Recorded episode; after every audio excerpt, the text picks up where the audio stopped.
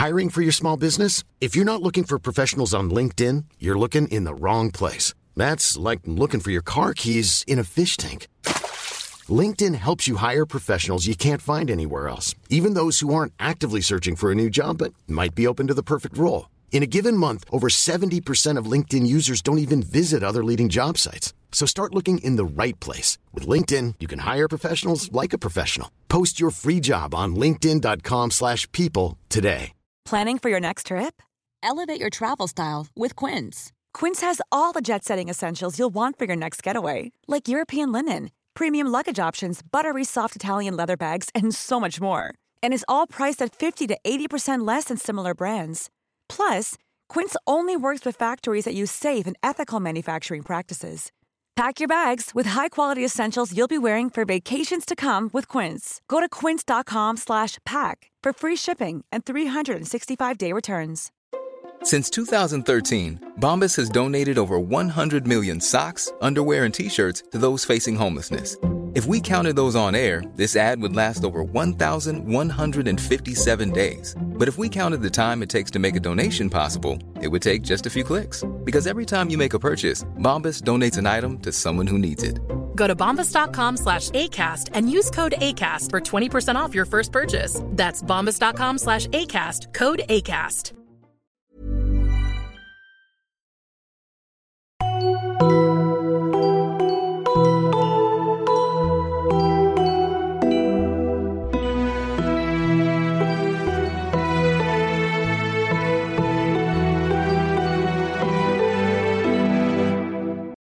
Hallo und herzlich willkommen bei einer neuen Folge von Auf ein Butterbier, eurem Harry Potter Podcast. Mit mir, Stefan und Nadine.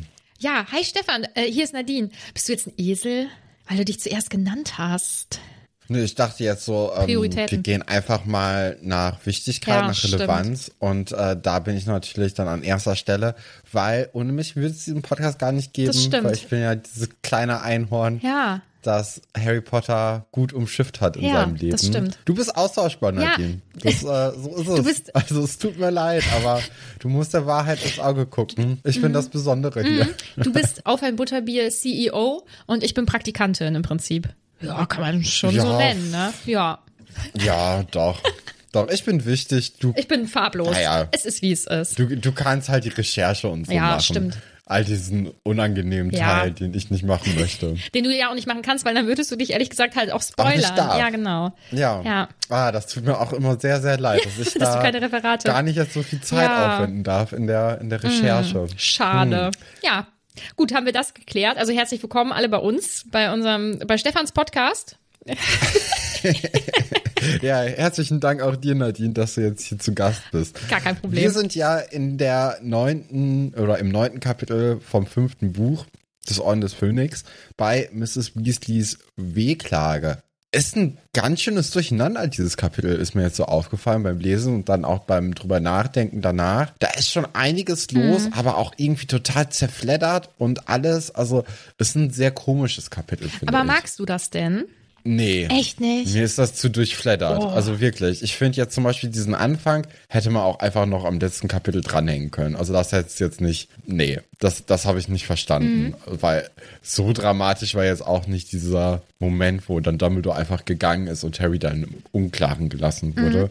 Da habe ich den Cut nicht so richtig verstanden. Und danach ist mir das alles so ein bisschen zusammenhangslos fast schon. Ach, okay. Also das ist schon, ja, weiß ich nicht. Ich mag das Kapitel sehr gerne. Ich finde es insgesamt ähm, sehr aufschlussreich und also bestimmte Aspekte irgendwie sehr wichtig und bedeutungsvoll. Aber ich meine das nicht in einem Spoiler-Kontext, sondern in einem persönlichen, auf die Figuren bezogenen Kontext. Aber da kommen wir, kommen wir gleich dann nochmal drauf. Ja. Aber tatsächlich, es gibt drei oder vier unterschiedliche Szenen. Ne? Also am Anfang die Szene, Harry geht raus, dann, dann das mit Malfoy, das ist irgendwie nochmal so ein bisschen extra. Dann wird ja ein bisschen so die Zeit äh, besprochen, die für alle irgendwie relativ langweilig ist. Dann kommt die Feier und dann kommt halt dieser Schluss. Ne? Also es ist schon, es sind sehr viele unterschiedliche Situationen irgendwie geschildert. Aber ich mag das eigentlich. Nicht, ja, es sind ja nicht nur Szenen, die so unterschiedlich sind, sondern auch wirklich Themen, ne? Also diese Themen, die sind ja äh, wir, wir werden es uns jetzt gleich angucken, wenn wir darüber sprechen werden. Aber wir haben ja schon so ein bisschen vorgegriffen. Wir sind ja immer noch im Gerichtssaal und Harry hat dann so ein bisschen dieses nervöse, okay, darf ich mich jetzt wegbewegen oder wie sieht's aus? Bin ich jetzt wirklich freigesprochen? Es ist so einfach. Warum sagt mir jetzt keiner, dass ich gehen darf? Kann ich sehr nachvollziehen. Also ich bin auch immer sehr unsicher in so Situationen. Und dann, wenn, ja, also ich, ich mag das auch, wenn man weiß, was man kann und was man nicht sollte und äh, wenn man auch vielleicht nochmal angesprochen wird, gerade auch in dem Alter, ne? Und in der- ist ja 13, 14, 15, da sind da einfach 50 Richter, die ähm, da einfach ihr Ding machen und der ist alleine da. Da hätte man vielleicht doch noch an Dumbledore Stelle mal kurz sagen können, komm mit, so geh mit raus. Aber ja, Ja, oder auch anstelle von mit dem Bones oder so. Oder, oder dass irgendjemand sagt, Mr. Potter, Sie sind dann jetzt hiermit entlassen oder irgendwie so. Das wäre ganz gut. Und es ist ja nicht mal, das ist ja nicht so eine Situation wie bei einem Referat oder weiß ich nicht was, bei irgendwas ähm, von der Uni oder so, dass man da irgendwie so ein bisschen unsicher ist, sondern das ist ja, für Harry war es ja auch eine recht bedrohliche Situation. Und dann da Ja, ja, irgendwie nicht klar. offiziell äh, entlassen zu werden, ist schon irgendwie ein bisschen merkwürdig. Ich finde Arthur richtig süß, also dass er da so ähm, erleichtert ist und dass er da auch direkt vor der Tür eigentlich wartet. Und ein bisschen komisch, dass Dumbledore gar nichts gesagt hat. Er hätte ja wenigstens zu Arthur sagen können, ist alles in Ordnung, hat geklappt und dann weitergehen. Der muss ja da nicht einen Roman runterrattern. nee. Bisschen komisch. Ja, also Dumbledore ist ein bisschen weird in den letzten Kapiteln gewesen, ähm, aber auch sehr süß einfach von Arthur. Also, dass er wirklich da vor der Tür die ganze Zeit wartet. Okay, wir haben jetzt auch herausgehört aus dem letzten Kapitel, die Verhandlung ging ja gar nicht so lange. Also, es war ja vielleicht höchstens so 10, 20 Minuten. Aber trotzdem, er hat sich ja die Zeit dafür genommen. Er hat ja auch, oder er opfert ja eigentlich auch einen halben Arbeitstag. Ich weiß nicht, ob er, Gott, das ist auch wieder Muss so schlimm, ob er das irgendwie angeben muss oder so, dass er jetzt hier reinnimmt. Wird im Aber- Zauberministerium, Zaubereiministerium gestempelt. Das möchte ich gerne wissen. Ja, ich hoffe doch nicht. Doch, ich finde Stempeln super. Ich würde sonst immer Ach zu so. viel arbeiten. Ah, okay. Ja, gut, das stimmt. Ja. Und ich dachte, das wäre jetzt einfach so, okay, ihr habt eh von der Zeit bis die Zeit. Nee, ja, das gibt's ja auch, aber Gleitzeit finde ich auch großartig. Aber so das Vertrauensarbeitszeit, wenn man halt einfach wirklich auf Vertrauensbasis arbeitet, das wäre überhaupt nichts für mich, weil ich würde definitiv, ich meine, sowieso die meisten Menschen machen ja mal auch Überstunden und ich würde das auch machen und ich würde auch nicht morgens um sieben anfangen und würde dann um 16 Uhr sagen, ähm, Leute, ich mache jetzt Feierabend, weil ich denken würde, oh Gott, naja, denken Leute, ich arbeite zu wenig oder weiß keine Ahnung was. Und ich finde Überstunden eigentlich eine gute Sache, weil dann weiß ich, okay, heute oder jetzt am Wochenende äh, muss ich halt dann auch mal arbeiten, aber dafür weiß ich, ich habe auch mal zwei Tage dafür dann frei oder so. Deswegen finde ich Überstunden sehr gut und das bei Vertrauensarbeitszeit hätte ich das Gefühl, ich wäre ein Okay. Schmarotzer, wenn ich meine Stunden abfeier. Äh, naja, Ich, ich glaube, man merkt auch, äh, dass du die Person bist, die in der Arbeitswelt Fuß gefasst hat und ich nicht. sehr sogar. Noch Hm. nicht. Ja, äh, als dann diese ganze Brigade den Raum verlässt, ist auch Arthur sehr erstaunt, dass wirklich dieses Ja. gesamte Gericht eben getagt hat. Das unterstreicht ja noch mal mehr, was für ein ungewöhnliches Ja. Ereignis das hier eigentlich war. Und ja, dann ist es so, wie es kommen muss. Natürlich gehen dann sehr, sehr viele an ihnen vorbei, ohne irgendwie Notiz von ihnen zu nehmen. Darunter natürlich auch Fudge und auch Percy, was natürlich noch mal mehr weh tut, gerade für Arthur. Gibt aber dann aber auch noch ein paar Leute, die ähm, Guten Morgen sagen oder Hallo Arthur, sind aber sehr wenige. Also Arthurs Standing ist jetzt nicht so hoch im Zaubereiministerium. Und ich frage mich, ob das, also ich persönlich hätte zum Beispiel auch überlegt, ob das auch daran liegt, dass die das selber doch irgendwie ein bisschen peinlich fanden, dass die jetzt bei dieser, bei diesem Theater mitgemacht haben. Weißt du, lieber schnell irgendwie Okay. vorbei, ein bisschen peinlich, ja, war doch echt merkwürdig, dass wir hier sein mussten. Also, aber insgesamt klar, wenn da jetzt, ähm, wer weiß, wer gestanden hätte, vielleicht ein Kingsley oder sowas, dann ähm, wäre das vielleicht anders gelaufen. Ne? Ah, okay. Ja, Ja, daran habe ich gar nicht gedacht, dass das denen vielleicht peinlich sein könnte. Aber- könnte aber auch Sinn Ja, ergeben. ich, ich weiß es nicht. Ich finde die Situation mit Percy richtig schlimm irgendwie. Wie furchtbar muss das sein, dass man, wobei wäre es besser, wenn man sich, wenn man sich grüßt, so wie entfernte Bekannte. Das ist auch irgendwie einfach ganz schrecklich. Also ich, mir tut das für Arthur richtig leid. Mir tut das auch eigentlich für Percy leid, weil, also ich finde immer noch, dass er sich nicht gut irgendwie verhält oder so. Keine Ahnung.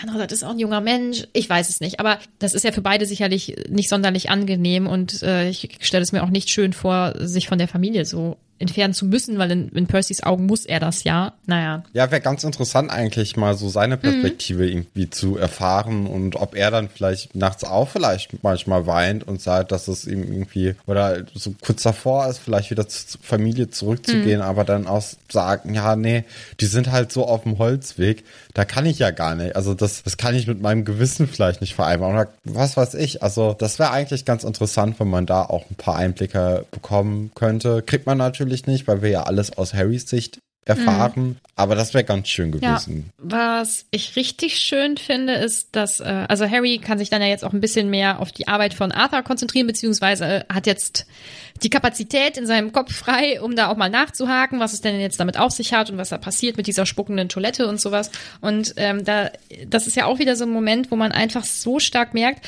wie ähm, ernst Arthur seinen Job nimmt und ja auch eigentlich zu Recht. Also der Missbrauch von Muggelartefakten ist ja offensichtlich häufig dazu da, um denen entweder irgendwie Streiche zu spielen oder vielleicht sogar echt was Schlimmes zu machen oder so. Also es ist, dass das so belächelt wird, finde ich so merkwürdig. Aber das zeigt irgendwie, glaube ich, so eine allgemeine Sicht auf die Muggelwelt, nämlich, also dass sich die magische Welt da so stark überlegen fühlt oder so und auch denken, das ist okay oder nicht, dass das alle da denken, aber die Arbeit von Arthur wird einfach nicht ernst genommen, was ich komisch finde. Ja, das sagt ja auch Hermine später im Kapitel, dass Zauberer eben sich immer für besonders wichtig halten und alle anderen Lebenswesen als äh, zweitrangig und untergeordnet ja. wahrnehmen. Und äh, ja, also das ist schon interessant, äh, dass hier Arthurs Job, also vor, oder dass diese Tat mit dieser spuckenden Toilette, die ja an sich erstmal witzig erscheint, dann doch eher so ideologische Taten sind, die ihm nicht ja. lustig sind. Von daher ja. ist das auch mal ganz gut zu wissen, dass es eben auch darum im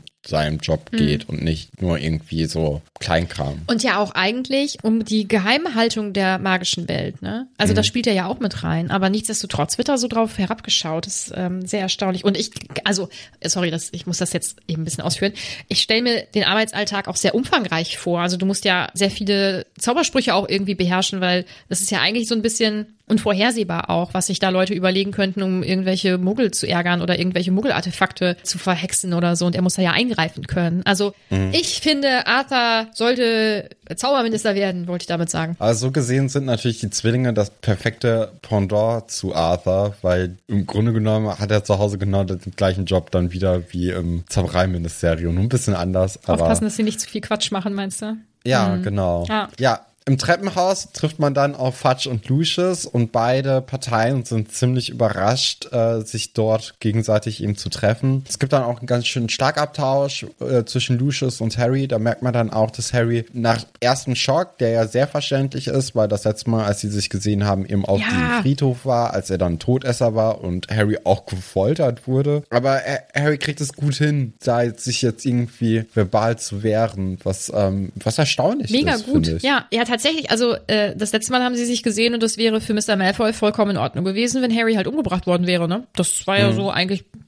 der Sinn des das Ganzen. Ja, ja, genau. Und das ist ja. für ihn in Ordnung. Und jetzt steht er da so selbstverständlich. Das stelle ich mir äh, sehr verrückt vor. Und ähm, ich hatte mir, ich hatte mir Patronus Potter rausgeschrieben. Also ähm, Mr. Malfoy nennt Harry ja äh, Patronus Potter. Und irgendwie habe ich gedacht, boah, krass, es ist halt so offensichtlich, woher Draco seinen Humor hat, äh, von seinem Vater offensichtlich, weil das hätte genauso ein Spruch von Draco sein können.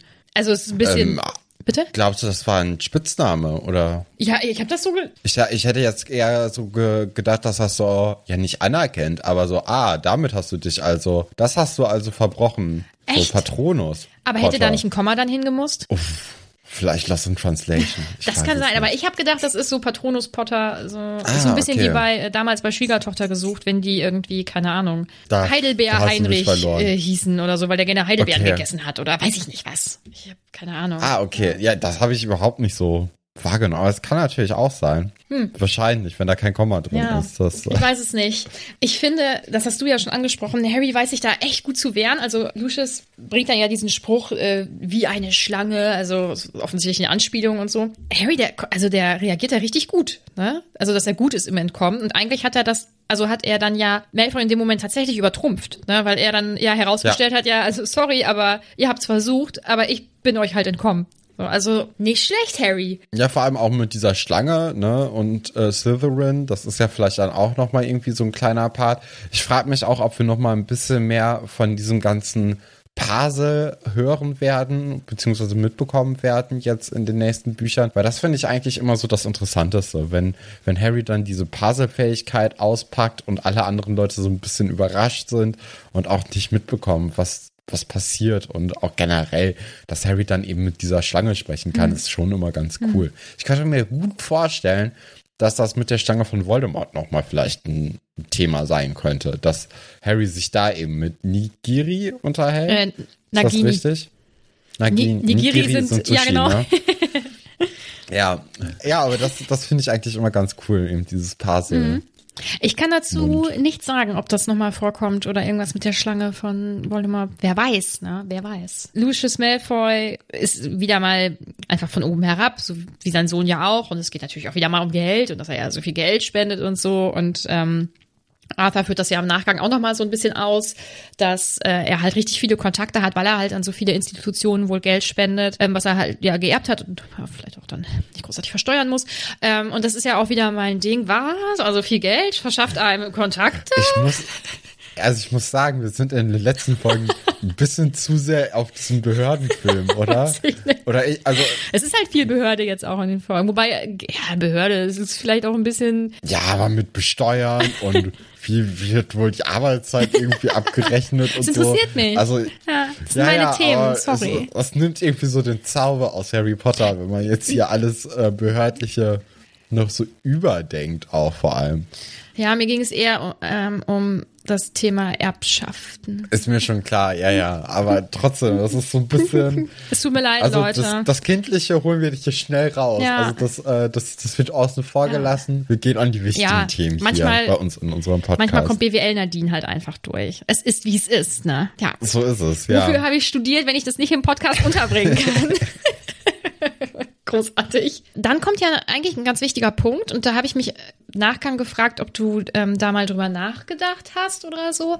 Und zwar kommt Harry da der Gedanke, Moment, wenn ähm, Fudge so eng ja mit offensichtlich mit Todessern ist, also mit jetzt ähm, Malfoy beispielsweise, Mr. Malfoy, ob äh, Fudge dann nicht vielleicht unterm, ähm, unter einem Imperiusfluch mhm. steht ja, habe ich überhaupt nicht drüber nachgedacht, dass es diese Möglichkeit gäbe. Ich fand das auch sehr, sehr schlau, dass das jetzt hier aufgegriffen mhm. wurde. Aber stellt sich ja auch heraus, dass es eben nicht der Fall ist, sondern dass es eine freiwillige Kooperation jetzt hier ist. Das ergibt auch irgendwie Sinn, finde ich, weil die einzigen Leute, die eben nicht sagen werden, dass Voldemort zurück ist, sind halt die Leute, die wissen, dass er zurück ist, weil sie dabei mhm. waren. Also das, aber, diese Verbindung macht dann ziemlich viel Sinn dann für Fatsch. Aber mein, äh, genau, aber meinst du, dass Fatsch das weiß, dass er dass äh, Voldemort zurück ist und das jetzt dann einfach irgendwie überspielt und mit denen irgendwie Best Friends. Ja, aber Fudge ist ja dagegen, ja. dass Voldemort zurück ist. Der glaubt daran nicht. Und die Leute, die ihn also die ihn darin ja bekräftigen werden, sind eben die Leute, die wissen, dass er zurück mhm. ist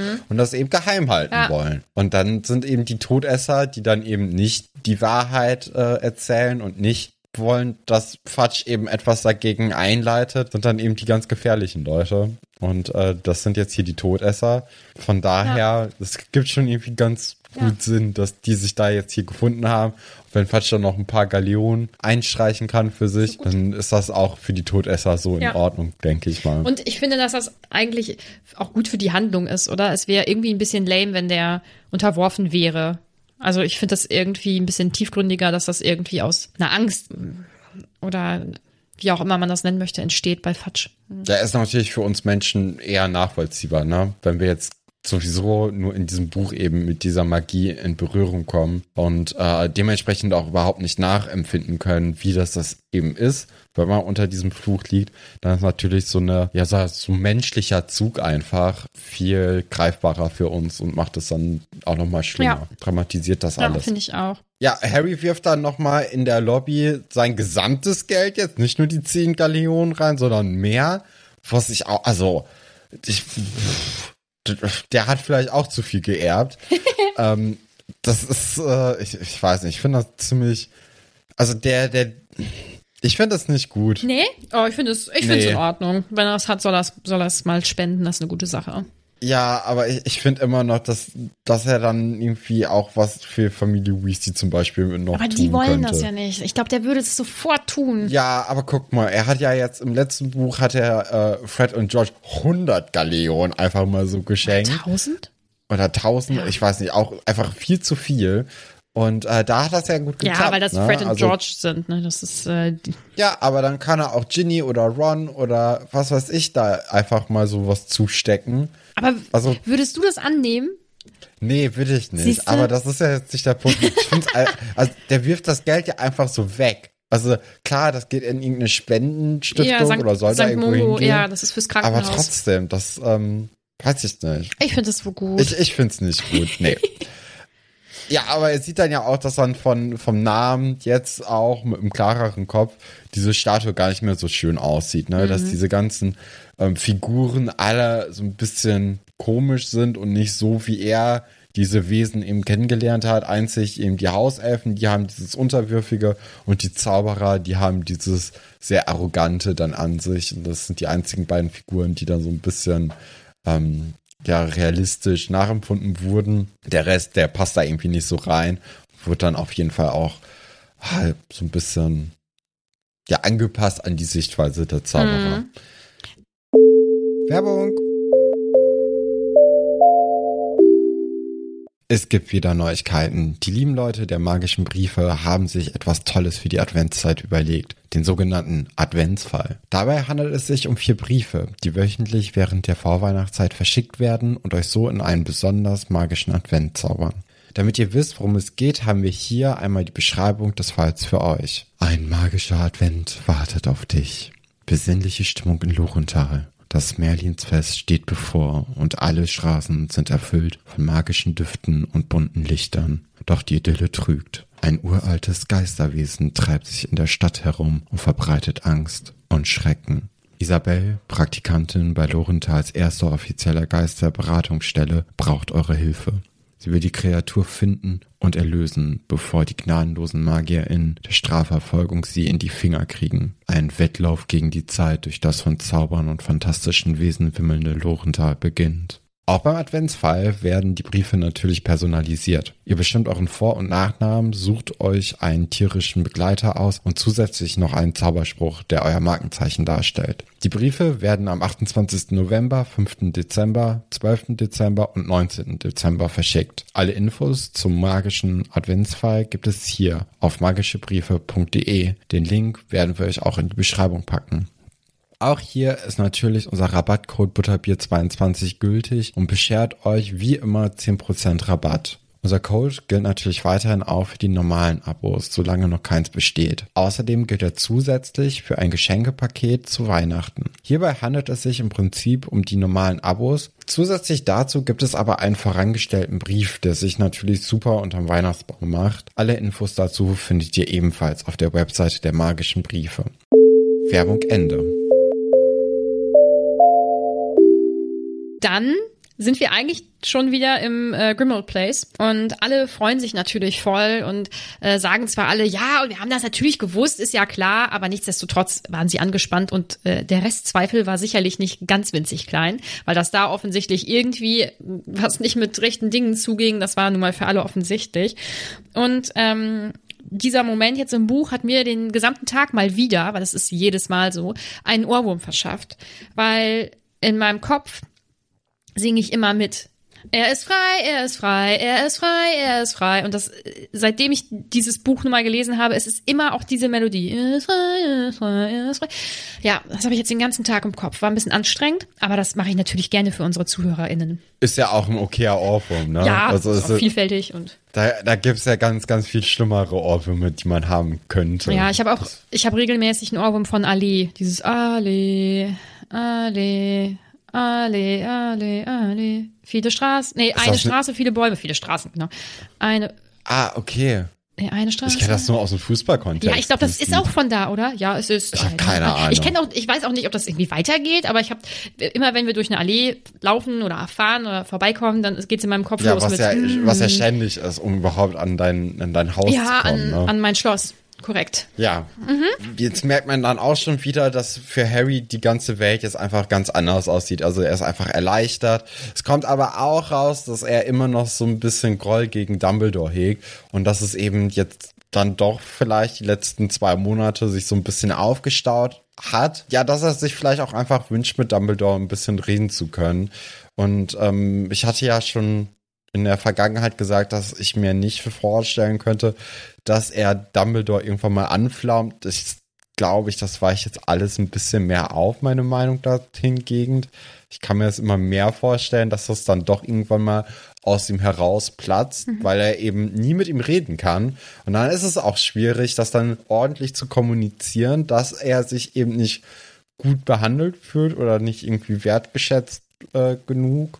Und ähm, ja, also das, äh, das könnte gut sein, dass das irgendwann jetzt dann doch in Kürze aus ihm herausbricht und äh, Dumbledore dann erstmal die volle Breitseite von unserem kleinen Harry abbekommt. Aber gleichzeitig fühlt er sich ja schlecht irgendwie, dass er so fühlt, weil er ja auch weiß, dass er dem jetzt hier sehr, sehr viel zu verdanken hat, nämlich dass er weiterhin auf Hogwarts gehen kann. Ne? Ja, ist ähm, eine sehr aufwühlende Situation irgendwie für ihn. Zusätzlich zu dem, was er ja eh schon aushalten muss. Also es ist irgendwie gefühlt wird Ja, er ja wobei, jetzt ist ja vorbei, oder? Was er aushalten muss. Ja, aber ähm, ich denke mal nicht, dass die Attacken im ähm, Tagespropheten beispielsweise aufhören. Aber lesen die den jetzt noch? ja, aber die magische Welt liest das ja, ne? Und die Tatsache, ja, dass es ja die, auch. wenn er es nicht mitbekommt, dann Ja, hat es ja erst- erstmal keine Relevanz in den kommenden Boah, ich- Sommerferienwochen. Boah, ich glaube, das würde mich trotzdem belasten, das zu wissen und ja auch zu wissen, dass offensichtlich dagegen gearbeitet wird, dass rauskommt, dass Voldemort nun mal zurück ist. Also ich denke, das ist schon als belastend. Plus, dass er gesehen hat, wie Cedric gestorben ist und dass er selber Das fast umgebracht wurde. Das Ja. ist äh, insgesamt jetzt nicht so geil. Was auch irgendwie ein bisschen unglücklich ist, ist, dass äh, Sirius es zwar, glaube ich, versucht zu verstecken, aber das halt offensichtlich ist, dass er irgendwie enttäuscht ist. Wobei auch er wird sicherlich einen internen Konflikt haben, weil er mit ziemlicher Sicherheit auch weiß, dass das ganz schön kacke von ihm ist, dass er da enttäuscht ist. Ja, aber er weiß halt auch irgendwie, dass er, wenn die Kinder weg sind, höchstwahrscheinlich auch sau viel dann alleine sein wird oder so. Und schlau wie man ist, verkriecht man sich dann, um äh, alleine zu sein. Also das, ist, äh, Ja, das aber macht auch nicht so richtig viel Sinn, Doch, oder? ich schon. Doch. Ja, Also doch, wenn es einem nicht gut geht, dann verhält man sich ja oft äh, auch nicht vernünftig, ne? Also ich finde ja, es tatsächlich schon Es ist nicht vernünftig. Aber also er, er könnte ja wirklich jetzt in der Zeit, die er noch mit Harry hat, bevor er zur Schule geht, äh, einfach Zeit verbringen. Also das ist ja jetzt Nee, aber manchmal überwiegen die düsteren Gedanken. Und dann, ja, mir tut das, mir tut das leid. Es ist natürlich trotzdem irgendwie kacke. Was ich gut finde, ist, dass Harry mit äh, Ron und Hermine darüber sprecht, äh, sprechen möchte, beziehungsweise es anspricht. Also das ist ja mal ein ganz neuer Harry, der über sein Innenleben da spricht und über seine Sorgen. Das finde ich ist schon eine gute Sache. Das stimmt. Und Hermine finde ich da sehr wieder sehr reif, also wie sie die Situation einschätzt, dass ähm, Sirius, das ein bisschen unfair von Sirius ist und dass Harry da kein äh, kein schlechtes Gewissen haben soll und dass ähm, Sirius wahrscheinlich seine eigenen Hoffnungen irgendwie nicht zu hoch schrauben wollte und sowas. Also ich finde das ganz gut, wie sie die Situation einschätzt. Was sie auch sagt, ist ja, dass ähm, sie Molly verstehen kann mit dieser Aussage, dass Sirius nicht so richtig weiß, dass Harry Harry ist und eben nicht James. Ja, also es ist ein sehr intensives Gespräch für 15-Jährige, finde ich. Ist schon ganz schön viel los. Und dann kommen wir ja eigentlich schon relativ zügig zu dem Moment, äh, in dem die Briefe aus Hogwarts kommen. Genau, der letzte Ferientag steht an und äh, während Harry noch den, ja, diesen Eulensims eigentlich sauber macht, äh, bekommt dann eben Ron rein mit zwei äh, Briefen, in denen drin steht, ähm, dass sie eben jetzt das neue Schuljahr erwartet und dass eben zwei neue Bücher angeschafft werden müssen. Ist alles ziemlich kurz vor knapp, finde ich. Ja. Das ist ein bisschen komisch, weil man muss ja jetzt erstmal diese Bücher besorgen. Zum Glück hat dann eben auch dieser Buchladen alle Bücher parat. Das ist ja auch immer noch mal so eine Sache. Stell dir mal vor, die werden jetzt ausverkauft. Äh, Wäre natürlich großes Chaos jetzt kurz vorm Schulstart. Ja, und dann äh, apparieren auch direkt Fred und George und äh, fragen dann auch, wer denn der neue Lehrer für die Verteidigung gegen die dunklen Künste sei, weil anscheinend hatte eben Dumbledore große Probleme, jemanden zu finden. Da wollte ich dich jetzt, Nadine, fragen, was glaubst du denn, wer der neue Lehrer, die neue Lehrerin für Verteidigung gegen die dunklen Künste sein könnte? Ich bin ja ganz schlecht im Wahrsagen, deswegen weiß ich es einfach nicht. ich, kann es nicht vorhersehen. Kannst du es vorhersehen? Äh, ich ich habe mir überlegt, dass es vielleicht jetzt doch endlich Snape geworden ist. Weil dadurch, dass es so einen großen Lehrermangel anscheinend gibt und niemand das machen möchte, dann darf jetzt endlich mal Snape, vielleicht, äh, vielleicht ist nämlich sein Zaubertrank-Job ein bisschen gern gesehener. Also vielleicht können den mehr Leute ausüben. Und jetzt darf endlich Snape das irgendwie machen. Wir haben ja jetzt auch herausgefunden in den letzten Kapiteln, dass, ähm, dass zwei der vorherigen äh, oder zwei der letzten vier dunklen Künstelehrer eigentlich im Orden des Phönix sind, wenn man jetzt das letzte Jahr mit ähm, Mad Eye Moody so ein bisschen mit reinnimmt, weil eigentlich wäre er ja auch einer vom Orden gewesen. Und äh, Snape ist ja auch einer aus dem Orden. Von daher kann man ja auch schon sehen, dass auch in Hogwarts so dieses, äh, diese Gefahr, die von Voldemort seit dem ersten Band ausgestrahlt wird, äh, auch auf jeden Fall angenommen wurde und akzeptiert wurde und verstanden wurde. Und äh, dass man dann auch spätestens mit Lupin dann auch angefangen hat, dagegen anzuarbeiten. Von daher bin ich sehr gespannt, wer es denn jetzt wirklich sein könnte. Also ich, ich gehe mal eigentlich davon aus, dass wir die Person schon kennen, weil sonst wird jetzt hier nicht so ein großes Fass aufgemacht werden. Deswegen. Das können wir zum aktuellen Zeitpunkt leider einfach noch nicht wissen. Oder Dumbledore macht es selbst. Das wäre mega. Aber ich glaube, dafür hat er gar keine Zeit, weil er muss ja gegen das Ministerium ankämpfen oder so. Ähm, hier hat sich übrigens ein kleiner Fehler eingeschlichen, beziehungsweise vielleicht gibt's da ja eine logische Erklärung. Ich denke nicht. Ähm, Fred und George sprechen von den letzten vier LehrerInnen. Aber sie, also sie persönlich haben ja schon mehr mitbekommen, weil die sind ja jetzt im siebten Jahr, also haben sie ja schon sechs LehrerInnen mitbekommen. Ja. Und auch davor war das ja schon so, dass sich niemand länger als ein Jahr gehalten hat. Ach, wirklich? Mhm, ja. Also, klitzekleiner Fehler, aber es ist, wie es ist. Und dann, und das ist so unangenehm, das tut mir so leid für Ron. Ron entdeckt, dass er Vertrauensschüler wurde. Und ich vermute, wenn man, wenn man dich vor Band 5 gefragt hätte, was meinst du denn, wer nächstes Jahr zum Vertrauensschüler gewählt wird, da hättest du vielleicht auf Harry getippt, oder? Ähm, weiß ich gar nicht. Also ich finde, als dann jetzt hier, als ich das gelesen habe, äh, dass Ron eben der Vertrauensschüler geworden ist, dachte ich mir, ist eigentlich die beste Wahl, die man jetzt so treffen könnte, weil er ist auf jeden Fall besser als Harry, weil Harry, der ist nicht ein Typ für Menschen, habe ich das Gefühl. Also der hat dieses Soft Skills überhaupt nicht drauf. Der ist zwar irgendwie so dieser schillernde Sportstar, äh, Quidditch-Star, hat einen großen Namen, ist auch irgendwie schon immer so eine kleine Berühmtheit gewesen, aber der hat sich ja immer drum gescheut, irgendwie Aufmerksamkeit zu erlangen. Und ähm, dass er jetzt hier so geknickt ist, dass er eben nicht dieser äh, Vertrauensschüler geworden ist, ist ja ein reines Ego-Ding einfach. Also er hat ja, wir kriegen ja mit, dass er daran überhaupt nie dran gedacht hätte und ähm, dass er jetzt eben hier so enttäuscht ist, das nicht zu sein, kann ich zwar nachvollziehen, aber ich finde, Ron ist objektiv gesehen einfach die bessere Wahl. Das finde ich auch, aber gar nicht, weil ich denke, dass Harry nicht mit Menschen kann. Ich, also ich persönlich denke nämlich schon, dass er das kann. Ich glaube einfach, dass das der falsche Moment auch ist. Also ich glaube, er ist aufgrund dieser ganzen Situation und allem, was im Hintergrund läuft und so, ist er einfach die falsche Wahl. Und ob er das ähm, an sich besser könnte als Ron, glaube ich auch nicht. Ich glaube, die sind da recht ähnlich so.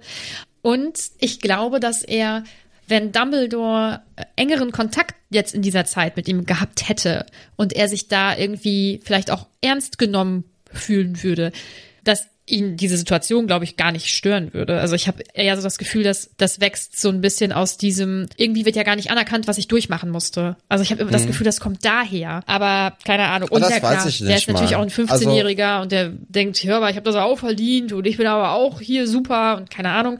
Aber ich glaube, ja, ich weiß es nicht. Ich, äh, Ja, es kommt ja dann nachher noch mal so ein bisschen raus, dass Harry eben dann versucht, irgendwie mit Leistung zu argumentieren und dass er dann sagt, ja, aber guck mal, ich habe doch das und das irgendwie geschafft und Ron, ja, der war schon, also so schulisch sind wir schon auf dem gleichen Level, aber ich habe halt gegen Quirrell und so gekämpft, ich habe das und das gemacht, ich habe das und das gemacht. Da, da war Ron ja eigentlich nur so mit dabei oder hat mir den Weg bereitet mit. Und ähm, ja, also ich kann das schon nachvollziehen, dass man sich dann irgendwie vielleicht so hintergangen fühlt an Harrys Stelle. Aber ich finde Ron ehrlich gesagt die bessere Lösung einfach. Ich finde, Also ich, ich habe das Gefühl, er kann eben besser mit Menschen. Und Mhm. er hat auch irgendwie Lust da drauf und hat auch Freude da drauf. Ich habe nicht das Gefühl, dass Harry daran Freude hätte, wenn er jetzt irgendwie mit den neuen äh, Erstklässlern zu tun hätte und dann denen irgendwie helfen müsste und denen sagt, dass die jetzt ins Bett gehen sollen oder so.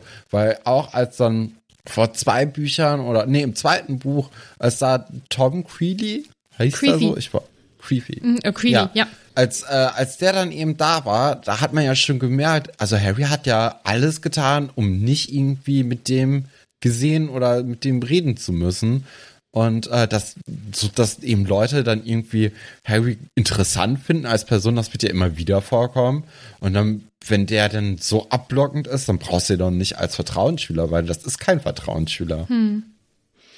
Ja, ich sehe das, äh, ich äh, schätze die Situation etwas anders ein, aber das macht ja nix.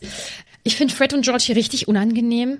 Find's, Es geht. Boah, Auch da finde ich das schlimm. in Ordnung, weil das sind die Brüder und bei die die haben schon vorher irgendwie so klar gemacht, dass sie diese ganzen Vertrauensschüler irgendwie so blöd finden und so. Und ich glaube, das tut Ron auch nicht so wirklich weh. Ich finde die Reaktion von allen anderen, das ist die schlimme Reaktion, die eben Ron wirklich wehtun. Zum Beispiel dieses von Hermine, dieses Erschütterte und auch dieses total Ungläubige.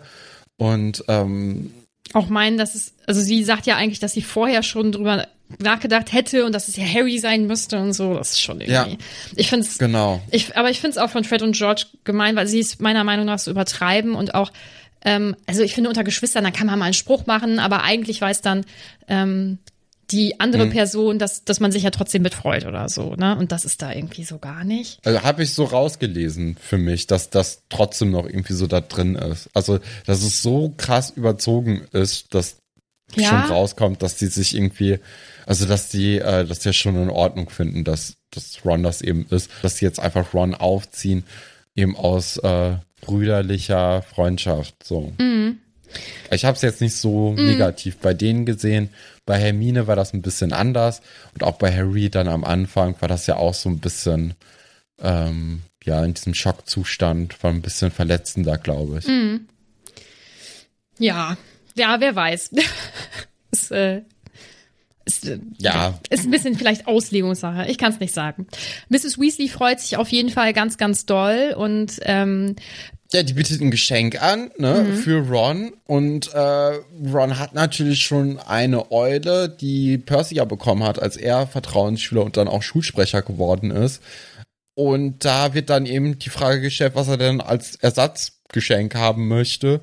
Ähm, und dann äußert er eben diesen Wunsch nach einem besseren oder nach einem neuen Besen. Ne? Ein Besen, den noch nie jemand hatte vorher. Wo ich mich dann auch frage, ey, was ist eigentlich mit Harrys Nimbus 2000 geworden? Weil der staubt doch jetzt irgendwo in so einer Ecke oder der in ist so doch kaputt. Ach, ist der kaputt? Ja, ja, der ist unwiderruflich. Ah. Ah, okay, dann, dann ist da mein, mein Harry-Hass ganz ohne Grund gewesen. Dann kann ich es ein bisschen besser verstehen. Ja, also dann äh, möchte Ron eben einen Besen haben und äh, rennt dann nochmal hinterher, um dann genau diesen einen Besen eben äh, sich zu wünschen, den er gerne haben möchte. Ähm, Finde ich eigentlich irgendwie ganz schön, dass, äh, dass Molly dann so ein Geschenk für ihn machen möchte. Ja, vielleicht ein bisschen unfair den anderen Kindern gegenüber. Aber hey. Hm, ja. Aber bisher wurde ja Ron mit am meisten vernachlässigt, habe ich das Gefühl. Wurde immer so ein bisschen ausgeklammert. Ja, gefühlt schon, ne? Oder zumindest empfindet er das irgendwie so vielleicht, ja. Ähm, was dann passiert, ist natürlich wichtig, nämlich dass Harry mit buttriger Stimme antwortet. Als Hermine ihn Ja. anspricht, ist dir das aufgefallen? Ist mir natürlich aufgefallen, ja. Sehr gut. Also er ist auch butterig geblieben. Beziehungsweise dann ja irgendwann nicht mehr, als er, als es sich so ein bisschen gelegt hat. Aber ähm, ja, er spricht dann eben mit Hermine ganz kurz und Hermine ist auch sehr, sehr vorsichtig, weil sie diese Enttäuschung bei Harry dann doch irgendwie merkt. Ähm, und Harry beachtet sie dann ja auch erstmal in den darauffolgenden Momenten nicht und merkt auch gar nicht, dass sie dann überhaupt nicht mehr im Raum ist. Und dann hat er halt diesen Moment, wo er dann reflektiert und dann auch sich eingesteht, dass eben diese, ähm, diese Eifersucht hier total fehl am Platz ist und dass er gar nicht auf Ron irgendwie sauer sein sollte und dass das ja auch ihm nichts nützt und dass er sich eigentlich ziemlich eklig fühlt Ja. in dem Moment und dass er dann ja quasi wie Malfoy zum Beispiel Mhm. wäre, weil er eben sich besser fühlt oder sich besser empfindet als eben seinen besten Freund. Und das merkt er dann auch, dass das irgendwie nicht so, nicht so cool ist. Und ich finde das ziemlich gut eigentlich, weil bisher hatten wir diese Reflexion noch nie bei Harry so richtig gesehen und äh, noch nie so richtig mitbekommen. Und ähm, das gefällt mir sehr, sehr gut, muss ich sagen, weil diese, diesen ersten Instinkt, dass er irgendwie eifersüchtig ist und dass er Ron das vielleicht erstmal ein bisschen missgönnt sogar, finde ich auch irgendwie menschlich. Also ich finde das auch nicht so schlimm, aber ähm, Werner Weil- äh, ist noch mal was anderes, wenn er dann danach reflektiert und sagt, ey, das war jetzt kein guter Moment von mir und so möchte ich eigentlich nicht sein. Und das ist eigentlich das, was ihn jetzt hier in diesem Kapitel so glänzen lässt und was ich finde, hat jetzt in den vorherigen vier Büchern auch sehr, sehr gefehlt. Ja, ja, hm, das, äh, oh Gott, heute können wir gar nicht rein. Sehe ich auch anders, aber ich finde auch, also wenn er, wenn er jetzt nicht darüber nachdenken würde und denken würde, äh, okay, das ist gerade richtig kacke von mir, dann fände ich es auch, fände ich es auch äh, echt bescheiden. Ja, dann sind wir eigentlich schon beim, bei der Party. Ja, bei der Fete. Ja, und eigentlich das, ich finde, dann wird so ein bisschen diese, diese Party halt beschrieben und Gespräche und so. Das finde ich jetzt nicht so wichtig. Ähm, bis halt Moody mit diesem Foto kommt. Was Ja. sau unangenehm ist irgendwie. Und ähm, ist, glaube ich, auch einfach so nett gemeint, aber irgendwie trifft's nicht den richtigen Punkt. Also das, äh, das funktioniert nicht so richtig. ja, Ähm, vorher wird dann auch noch mal ähm, auch von den anderen Partygästen darüber gesprochen, dass Harry es doch hätte verdienen müssen oder dass zumindest Kingsley da, davon ausgegangen wäre, dass Harry eben Vertrauensschüler geworden wäre, was natürlich jetzt Harry auch noch mal irgendwie ähm, ja in den Kopf geht und auch irgendwie das gar nicht hören möchte und sich dann auch, sobald es geht, dann auch von dieser Szene mit Moody auch entfernt.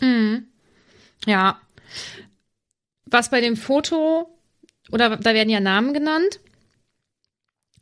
Und ist dir aufgefallen, ah, ja, das kannst du nicht wissen, das kann dir nicht auffallen. Ähm, da werden einmal Fabian und äh, Gideon genannt. Und das sind die Brüder von Molly übrigens, die Ah, okay. umgebracht werden. Und Fabian und Gideon, F und G, Fred die und sind George. tot. Ja. Ja. Also vielleicht Ja. wurden Fred und George mit den Anfangsbuchstaben bewusst so gewählt. Man weiß es nicht genau. Ja, Harry hat dann da irgendwie nicht mehr ganz so viel Lust drauf und düst dann auch relativ zügig ab. Und dann kommen wir ja im Prinzip zum, zum Titel des Kapitels. Ähm, weil Harry hört dann nämlich ein Schluchzen und ähm, geht dann da auch hin und sieht dann da äh, Mrs. Weasley, die ähm, versucht hat, den Irrwicht ähm, zu beseitigen. Und ja, sie schafft es nicht, weil es sie zu sehr mitnimmt, weil ähm, sie ja alle ihre Familienmitglieder und Harry, ähm, also der Irrwicht sind halt diese Leute tot. Hm. Und ich finde, das ist ein ganz wichtiger Moment irgendwie, weil ich finde, wenn man das weiß, dann kann man ihre Anti-Haltung, was äh, ihre Kinder und den Orden betrifft, sage ich mal, und dass sie auch Harry so doll beschützen wollte oder davor schützen wollte, irgendwas zu wissen, kann man das besser nachvollziehen, was ja immer noch nicht heißt, dass es richtig ist. Aber ich glaube, dass sie unter ganz enormem Druck steht, vor allem ja auch, weil ihre Brüder beim letzten Mal beide gestorben sind und so.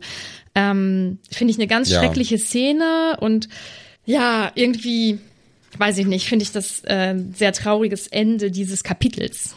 Ja, aber das erklärt Molly eben auch einfach noch mal ein bisschen mehr, ne? Also das, ähm, das macht sie auch sympathischer, finde ich, weil ich, ich muss sagen, in den letzten Kapiteln mochte ich sie nicht so wirklich. Ich fand die, ich fand das, aber das ist dann auch vielleicht eher so mein, mein Typ. Ähm, ich, ich finde das immer nicht so angenehm, wenn man zu viel bemuttert wird oder wenn, wenn zu viel an einem so rumgezupft wird, zum Beispiel dann beim Frühstück dann irgendwie die Haare gemacht werden und so, das wäre, glaube ich, zu viel für mich gewesen. Ähm, aber da ist natürlich auch jede Person anders und äh, jede Person empfindet das auch anders. Aber für mich ist das zu viel Molly gewesen. Also die hatte da zu sehr die Hand über allem. Mhm. Und das wäre mir, glaube ich, zu, das wäre mir zu einengt gewesen. Das, da hätte ich mich nicht so wohl gefühlt. Mhm. Aber jetzt mit diesem Hintergrundwissen, dass sie eben so unter Druck steht, dass sie dann auch, wie du ja jetzt gerade mir noch gesagt hast, zwei Brüder während der Zeit verloren hat durch die Todesser, dass sie ja generell eh eine sehr, sehr große Familie sind, die alle irgendwie jetzt mit dem Orden zu tun haben und dass da dann vielleicht der ein oder andere es nicht schaffen wird, diese Zeit zu überleben. Also natürlich dann direkt, also das ist ja, es geht ja also an die Grundängste eigentlich ran, ne? Also dass da irgendjemand aus dem Leben gerissen wird. Ja. Und ich glaube, äh, das, das Schlimmste, also ja, da kann man es ja eigentlich gar nicht aufhängen, aber dann selbst, stell mal vor, oder das sagt sie dann ja auch, was passiert denn, wenn Arthur und ich dann eben dann sterben? Äh, was passiert dann mit Ron und Ginny? Also mhm. das ist ja mhm. dann auch nochmal so eine Angst, die nochmal da oben drauf kommt. Man, man erkennt dann schon, dass einfach sehr, sehr viel Druck auf ihr lastet. Ja. Und äh, der jetzt auch endlich mal irgendwie sichtbar wird. Ist jetzt, ich finde, das kommt dann ja auch bei Harry dann ganz gut dann in den darauffolgenden Sätzen an, dass sie es eben nicht oder dass er es eben nicht lächerlich findet, dass sie ähm, jetzt so weint und so mitgenommen ist von der ganzen Situation. Aber das macht sie einfach nur menschlicher, ne? wenn mm. man dann irgendwie Reaktionen und menschliche Emotionen miterlebt. Ja, finde ich. Das ist eigentlich auch. meistens ein positiver Aspekt. Ja, finde ich auch. Ja, irgendwie ein bewegendes Kapitel. Also ich finde, dass da viel los ist, mag ich eigentlich, aber für dich war es ein bisschen zu wild oder zu viel durcheinander. Zu viel durcheinander, mhm. aber was es eigentlich ganz gut macht, äh, ist mir jetzt nochmal bei der Besprechung aufgefallen, ist, dass man ja wirklich die Hintergründe oder die, die Handlungen der Person so erfährt, warum sie eben so handeln, wie mhm. sie handeln. Ähm, ja, gibt dem Ganzen doch nochmal eine andere Tiefe, die in den Büchern davor gefehlt haben. Und das ist vielleicht dann doch besser, als ich am Anfang unserer Folgenbesprechung von mir verlautet habe. Hm. Ja, kommen wir zu den Fragen und Anmerkungen. Ja. Äh, ich bin jetzt schon mal auf den Discord gesprungen und Annika fragt, und ich glaube, das kommt auch auf Instagram am meisten vor. Äh, mich würde mal interessieren, wie Moody den Irrwicht sieht. Er schaut ja durch die Decke, da müsste er ihn in seiner ursprünglichen Form sehen, oder? Ja, oder er sieht ihn auch in seiner größten Angst. Aber dafür muss der Irrwicht ja wissen, dass er gerade von ihm angeschaut wird, sozusagen. Vielleicht wechselt der ja immer seine Gestalt durchgehend, dass er immer für ein paar Sekunden irgendeine Angst von irgendwem ist, sozusagen. Aber ich, keine Ahnung, was er sieht. Mm. Dann möchte Lotta wissen, kann sich Stefan noch erinnern, dass Mandangus Fletcher bereits im vorherigen, in vorherigen Büchern erwähnt, erwähnt wurde, zum Beispiel bei diesem Versicherungsbetrug ähm, bei der Quidditch-WM? Er wollte, dass das Ministerium sein Zelt ersetzt, obwohl er gar keins hatte. Ähm, nee, kann ich mich nicht dran erinnern. Mhm. Aber das ist natürlich schon ein schöner kleiner Nebenaspekt. Mhm. Nimik möchte wissen, was denkt Stefan darüber, dass der Irrwicht auch zwei Gestalten, Fred und George, zugleich annehmen kann, beziehungsweise was vermutet er hinsichtlich der Frage, warum Molly die beiden nicht separat tot sieht? Ich glaube auch, Molly kann die nicht auseinanderhalten, dann sind die eine Person. Ich glaube, das liegt an der Autorin irgendwie. Weiß nicht, dass die die nicht als einzelne Person sieht vielleicht. Keine Ahnung. Ähm, ja, dann die Fragen und Anmerkungen von Instagram. Mel möchte wissen, wie könnte Hermine ihre MitschülerInnen mehr für äh, Belfer begeistern? Ja, schwierig. Also so den Gedanken, den sie ja hatte mit dem Happening, der nochmal so zeigt, wie das denn so ist, wenn man die ganze Zeit äh, putzt zum Beispiel. Das ist ja schon eine gute Erfahrung eigentlich, um so ein bisschen dahinter zu kommen.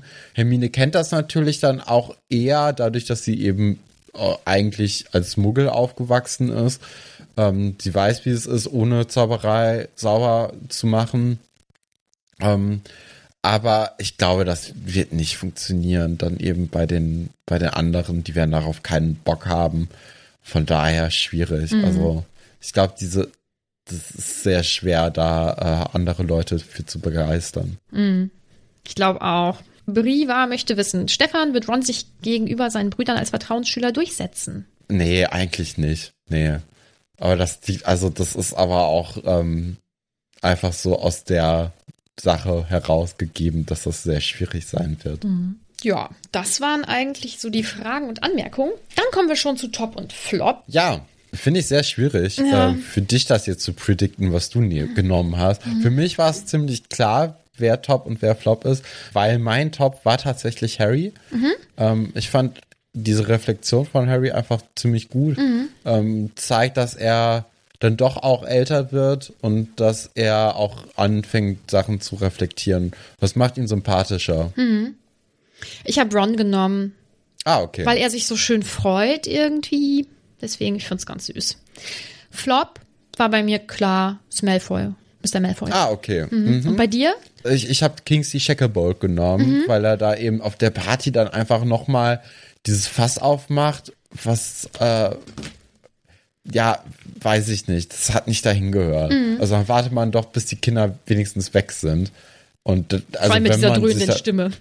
Ja, ja, okay, das kriegt er vielleicht nicht so komplett mit, wie dröhnend diese Stimme ist. Mhm. Aber ähm, nee, das ist einfach fehl am Platz Mhm. da. Aber vielleicht liegt es auch damit zusammen, dass wenn man so ein Kapitel liest, dass man sich dann eher an die letzten blöden Momenten eher erinnert, als jetzt zum Beispiel an Lucius Malfoy. Mhm. Aber ich glaube, auch dann würde ich mich trotzdem für Kingsley Shacklebolt entscheiden. Mhm. Dann heißt das nächste Kapitel Luna Lovegood. Was passiert? Ja, wir sind natürlich wieder in Hogwarts, ne? Also heute war ja der vorletzte Tag oder der letzte Tag der Ferien. Und ähm, dann wird's ja dann am nächsten Tag und im nächsten Kapitel auch wieder nach Hogwarts gehen. Vielleicht wieder so ein bisschen Zugfahrt. Vielleicht sind wir noch nicht ganz in Hogwarts. Vielleicht werden ein paar Schokofrösche wieder ausgegraben. Es gibt ein paar Streitigkeiten mit, mit Malfoy und seinen Kumpanen. Aber ähm, ich weiß auch, dass Luna Lovegood irgendwie ein Charakter ist, aber keine Ahnung, was die zu tun hat. Mhm. Ich kenne nur den Namen und das war's. Also Tja, dann würde ich sagen, müsst ihr nächste Woche wieder reinhören, weil nächste Woche Freitag kommt natürlich wieder eine neue Folge. Wie immer könnt ihr uns natürlich überall folgen, wo man uns folgen kann. Gerne auch auf Instagram. Wenn ihr uns auf Steady unterstützen wollt, dann könnt ihr das natürlich auch gerne machen. Und kommt gerne auf unseren Discord und hört nächste Woche wieder rein. Das war's, oder? genau, bleibt buttrig.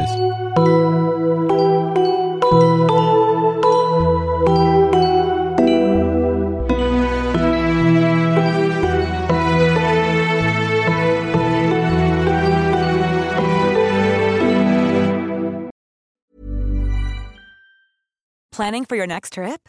Elevate your travel style with Quince. Quince has all the jet setting essentials you'll want for your next getaway, like European linen, premium luggage options, buttery soft Italian leather bags, and so much more. And is all priced at 50 to 80% less than similar brands. Plus, Quince only works with factories that use safe and ethical manufacturing practices. Pack your bags with high-quality essentials you'll be wearing for vacations to come with Quince. Go to quince.com slash pack for free shipping and 365-day returns.